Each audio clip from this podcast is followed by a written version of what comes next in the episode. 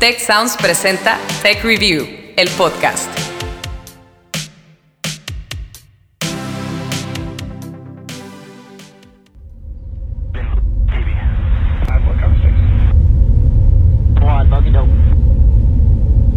Hola, bienvenidos a Tech Review, el podcast. Historias para mentes curiosas. Mi nombre es Ana Torres y hoy hemos preparado un episodio fuera de este mundo. Vamos a hablar de la nueva carrera espacial.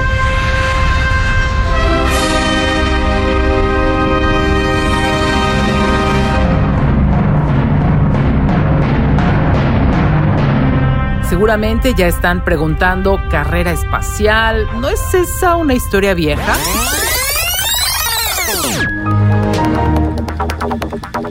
Una historia de los 60 los boomers, una época que le causa nostalgia a los papás. Bueno, pues en esos años la luna era la meta. Pero ahora, los ojos de la ciencia, la innovación y el emprendimiento apuntan a Marte. Nuestra, próxima, frontera. Oriana Trejo, ella es astrónoma y comunicadora de la ciencia, nos dice por qué se eligió a este planeta de entre todos los que existen en el sistema solar. Descubrimos que el que tiene más posibilidades de albergar vida y también de recibir a la humanidad es precisamente Marte. De ahí es que empieza esta nueva carrera espacial en donde distintos países pues quieren ser el primero en llegar a Marte, en llevar a la humanidad a Marte y por qué no pues en colonizar este planeta rojo. Sin embargo, para poder llegar hasta este vecino planetario, primero debemos hacer una escala en terreno conocido. O sea, en la Luna nuestro satélite natural. Pero ¿por qué volver a un lugar que hemos mapeado lo suficiente, incluso más que el fondo de los océanos de nuestro planeta? Esta es la explicación que nos da Carolina Rodríguez, directora de carrera del programa de Ingeniería Física Industrial en el TEC de Monterrey. Entonces la idea es regresar humanos a, la luna y usar la luna como una base, como punto intermedio, digamos, entre eh, la Tierra y Marte. Oriana Trejo nos habla de las ventajas de este plan. Pues es mucho más fácil salir de la luna que salir de la Tierra, debido a la fuerza de gravedad que tiene. Como la luna es mucho más chiquita, su fuerza de gravedad también es menor y entonces es más fácil salir de ahí. Necesitamos menos combustible e incluso está ligeramente más cerca. Por eso se plantea que iríamos de aquí a la Luna y después de la Luna hacia Marte. Es decir, gracias a su física, la Luna serviría como una especie de trampolín y tiene además otro posible beneficio. Es Oriana Trejo. El combustible es uno de los grandes retos a los que nos enfrentamos porque aquí pueden cargar el combustible para irse a Marte, pero dado que allá no hay nada, no tendrían forma de recargar todo este combustible ya se están buscando alternativas y una de ellas pues es precisamente la minería espacial que busca extraer los minerales que se encuentran en la Luna o en distintos asteroides y emplearlos justamente para las misiones. Y la mejor apuesta para lograrlo es a través de la misión Artemisa, que es en la que actualmente están trabajando de manera colaborativa las agencias del mundo, no nada más la NASA, sino agencias, este, la agencia, la, agencia rusa, eh, japonesa, todas las agencias en conjunto, porque se requieren muchísimos recursos, ¿no? Económicos, de logística, de personal. De acuerdo con la propia NASA, el objetivo final de Artemisa es mantener una presencia constante de seres humanos en la Luna, usarla como campo de entrenamiento y después dar la zancada hasta Marte. Para ello se han diseñado tres etapas. Artemis 1, misión no tripulada que daría vueltas a la Luna para probar la nave y el sistema de lanzamiento. Esta misión está programada ya para finales de 2021. Artemis 2 se tiene previsto lanzar esta misión en 2023. Llevaría una tripulación que orbitaría la Luna durante varios días. Y Artemis 3 Se pretende que para 2024 esta misión lleve a cuatro personas con un módulo capaz de descender hasta la superficie lunar, algo que no ocurre desde la misión Apolo 17 por ahí en los años 70. Pero no solo el tiempo separará a los programas espaciales Artemisa y Apolo. Escuchemos a Oriana Trejo. Y esta misión es muy importante porque también va a llevar a la primera mujer a la luna. Bueno, esta es una misión que personalmente pues me emociona mucho porque creo que ya ya se le debe hacer justicia a las mujeres que nos hemos quedado aquí en la Tierra. Y así como en 1963, la cosmonauta soviética Valentina Tereshkova se convirtió en la primera mujer en viajar al espacio, seguramente otras mujeres también harán historia como parte de Artemisa. Yo aprovecho y les presento a dos de las candidatas que más han estado sonando rumbo justamente a esta hazaña para que le sigan la pista. La primera es Cristina Koch. Ella estudió ingeniería y física y tiene el récord del vuelo más largo realizado por una mujer luego de haber pasado 328 días a bordo de la Estación Espacial Internacional. Por cierto, ella publica sus fotos desde el espacio en Instagram, así que si la quieren seguir es Cristina Koch. También Jessica Meyer. Estudió biología y quiso ser astronauta desde que tenía 5 años. En 2019 fue parte de la primera caminata espacial 100% femenina. Ella practica buceo y también es muy activa en Twitter. Tech Review, el podcast.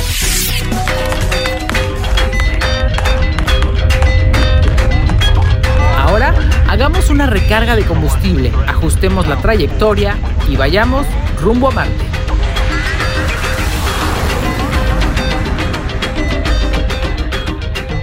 Va a ser una experiencia pues muy diferente porque llegar a Marte toma alrededor de seis meses. Entonces hay que considerar que son seis meses de ida más uno o dos años que estén allá y seis meses de, de regreso. Entonces van a ser alrededor de tres años en total. ¿Están listos para el largo viaje que describe Carolina Rodríguez? Repasemos algunas de las condiciones que los seres humanos tendrán que enfrentar cuando visiten dicho planeta. 1. La radiación. Resulta que la atmósfera y el campo magnético terrestres nos protegen de la radiación espacial y el viento solar. Marte, en cambio, casi no tiene estas barreras, por lo que existirían más riesgos de enfermedades como el cáncer. Otro punto es la escasa gravedad. Esa fuerza que nos mantiene pues con los pies en la Tierra es muy pequeña en Marte y en consecuencia los astronautas podrían tener una significativa pérdida de masa muscular y también densidad ósea durante el viaje. Un punto más, aislamiento social. Marte, piénsenlo, se encuentra a muchos meses de distancia de la Tierra, por lo que el aburrimiento, los trastornos del sueño, alimentos poco convencionales y la interacción con un puñado de personas van a ser todo un reto para la salud mental de los futuros astronautas. Comunicaciones. Quienes viajen a Marte serán los seres humanos que más lejos hayan estado de la Tierra, imagínenselo. Y esto representa pues un desafío enorme en cuanto a telecomunicaciones, ya que en ciertos momentos estarán completamente desconectados del resto de la humanidad. Y finalmente, pues un ambiente hostil. En Marte, los primeros colonizadores humanos no van a tener acceso al agua líquida para beber o al oxígeno que respiramos. Así que antes de enviar misiones tripuladas, pues va a ser necesario averiguar cómo producir estas sustancias en el mismo planeta rojo. Realmente Marte no creo que vaya a ser el ambiente más amable para la humanidad, pues se va a enfrentar realmente a un planeta que es totalmente árido, que es muy frío y que está pues constantemente tratando de matarte, porque si no hay una radiación muy elevada, hay tormentas, hay muchísima arena que está todo el tiempo por ahí. Todo esto lo sabemos gracias a aparatos como MEDA, que significa Mars Environmental Dynamics Analyzer una suerte de estación meteorológica rodante que ya está haciendo mediciones en Marte a bordo del rover Perseverance. Escuchemos a José Antonio Rodríguez del Centro de Astrobiología en España e investigador principal del instrumento MEDA. El instrumento MEDA, como decía, se va a centrar en el estudio de la atmósfera, pero ya no solo pensando en el presente y en el pasado, sino además también pensando en el futuro. Será especialmente importante conocer em, cómo es esa dinámica del polvo que puede afectar tanto a las futuras misiones tripuladas. ¿Y cuándo se harán realidad este tipo de misiones? Es la voz de Oriana Trejo. Y lo están planteando para el año 2030 o la década de los 30, que es cuando se espera que pueda llegar finalmente una de estas misiones ya al planeta rojo. ¿Será entonces cuando la humanidad no solo visite y explote Marte, sino que se quede ahí de manera permanente? José Antonio Rodríguez nos aclara este punto. De momento no es un, un objetivo a corto plazo, quiero decir, eh, está dentro de los planes de casi cualquier agencia espacial o, bueno, institución que de alguna manera participe en esto, pero todavía quedan muchos, muchos pasos por, por recorrer antes de colonizar Marte. Establecer una colonia de humanos en el planeta rojo podría llevarnos nada más y nada menos que 100.000 años, debido a que será necesaria la terraformación. ¿Terra qué? se preguntan ustedes terraformación. O sea, el proceso artificial que se planea hacer para que Marte se parezca un poco más a la Tierra, que tenga una atmósfera con oxígeno, una temperatura más cálida, un suelo cultivable, etc. Mientras tanto, ¿con qué podemos ir avanzando? Bueno, pues esto es lo que nos dicen nuestros expertos. Pues en estos años se va a empezar a preparar el terreno, se van a mandar impresoras 3D, porque la idea es que cuando la humanidad llegue allá, pues ya tenga algunas herramientas y que también tenga con qué empezar a construir el resto del equipamiento. Como punto intermedio, pues estaría tal vez esas misiones, como antes decíamos, que nos llevará, que llevará a la humanidad a, caminar sobre la superficie de Marte, pero con, eh, con una misión que les traiga de vuelta, o sea, con un, con un vehículo que les traiga de vuelta. De momento, durante una estancia, um, meses tal vez, que nos ayuden a, explorar la superficie de Marte y el interior de Marte tal vez con una tripulación humana, pero trayéndolos de vuelta. Esto significa que el gran desafío de la nueva carrera espacial no es tanto el llevar humanos a Marte, fíjense qué interesante, algo relativamente sencillo dado todo lo que les acabo de contar. El verdadero chiste es mantenerlos vivos allá y eventualmente regresarlos sanos y salvos a la Tierra. Tech Review, el podcast.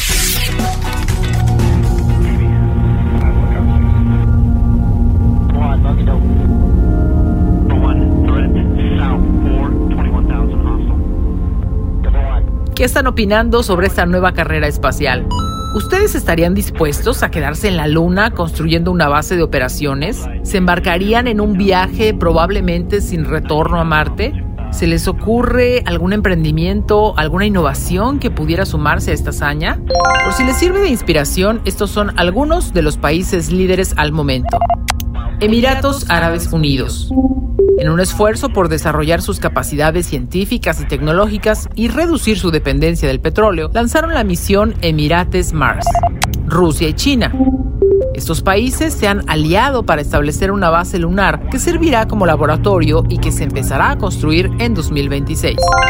Y de los proyectos interesantes hay uno sobre trajes espaciales. Hay que recordar que los que actualmente se usan para salir de la Estación Espacial Internacional no se han actualizado en décadas. Hay un proyecto sobre cohetes y cápsulas. Las empresas Virgin Galactic, Blue Origin y SpaceX encabezan la lista de proveedores de vehículos para las misiones de varias agencias espaciales.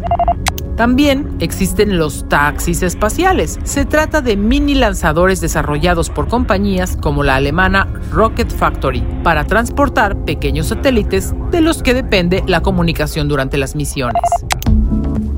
Si algo tiene la nueva carrera espacial es que es mucho más diversa y ambiciosa que la que emocionó en su momento a nuestros padres y abuelos. Pero hay una explicación a todo esto. Nos la cuenta José Antonio Rodríguez, investigador principal del instrumento MEDA a bordo del rover Perseverance. Han sido, por tanto, unos seis, seis años y medio eh, de continuo esfuerzo por parte de más de 500 personas, eh, en concreto solo para el instrumento MEDA, con lo cual, bueno, ha sido un gran sacrificio, pero bueno, estamos ya en Marte recibiendo unos datos ah, fantásticos que, seguro que nos van a aportar grandes sorpresas y grandes alegrías. ¿Qué piensan ustedes? ¿Creen que esa satisfacción es suficiente para seguir lanzando misiones al espacio en busca de triunfos mayores? Muchas personas consideran que no. Piensan que son demasiados los riesgos y pocos los beneficios. Deberíamos invertir más en resolver los problemas de nuestro planeta, dicen, pero José Antonio Rodríguez nos ofrece otra perspectiva. Es algo que realmente contribuye a toda la humanidad y así lo entendemos. El conocimiento que vamos a obtener de, Marte en este caso, en la medida de lo posible, que se pueda también extrapolar a la Tierra es el caso de los satélites que hoy nos dan una vista privilegiada de la Tierra para estudiar en tiempo real los huracanes, analizar el cambio climático o vigilar los bosques. Y si esto todavía no los convence, ¿qué les parecería una buena oportunidad de inversión? Nos habla al respecto Luciano Guieso, director comercial de Satellogic, empresa de origen argentino que hoy por hoy busca hacerse un lugar en la muy redituable y competida reconquista del vecindario terrestre y más allá. Hay un montón de nuevos este, jugadores en esta nueva carrera espacial y mismo y empresas más tradicionales que están intentando reconvertirse para acomodarse también al, al nuevo juego que se está jugando, como no se vio, diría, de 10 años para atrás.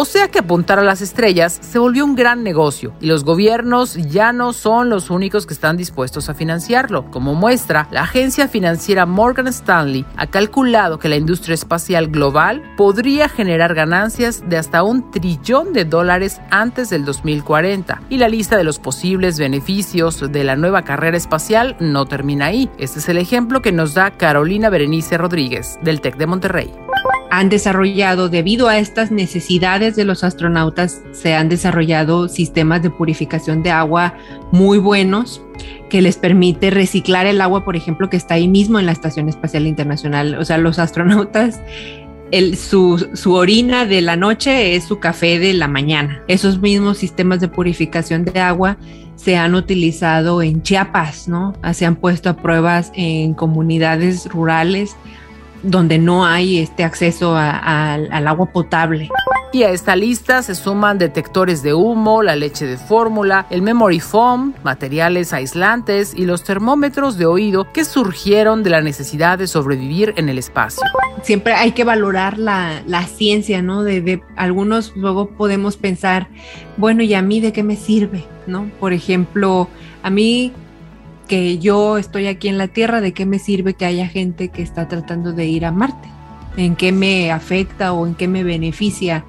Además de esta cuestión de, pues que es algo muy de la humanidad, esa curiosidad de explorar, de saber qué hay más allá, pero así ya en términos como realistas, ¿no? De eh, directamente en qué me benefician este tipo de misiones, por ejemplo y resulta que nos benefician mucho, porque mucho del conocimiento que se desarrolla, de la tecnología que se desarrolla para la exploración espacial, la utilizamos en algún momento eventualmente en la Tierra.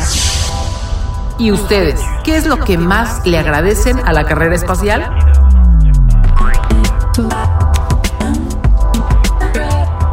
Les recuerdo que Tech Review es un medio de comunicación del Tecnológico de Monterrey y nos encantaría que siguieran también nuestra versión en inglés. Entren a nuestra web techreview.mx y en la parte superior derecha verán la pestaña para disfrutar los mejores contenidos de ciencia, liderazgo, innovación y emprendimiento en ese idioma. Yo soy Ana Torres y esto fue Tech Review, el podcast. Historias para mentes curiosas. Muchas gracias por escuchar y hasta la próxima.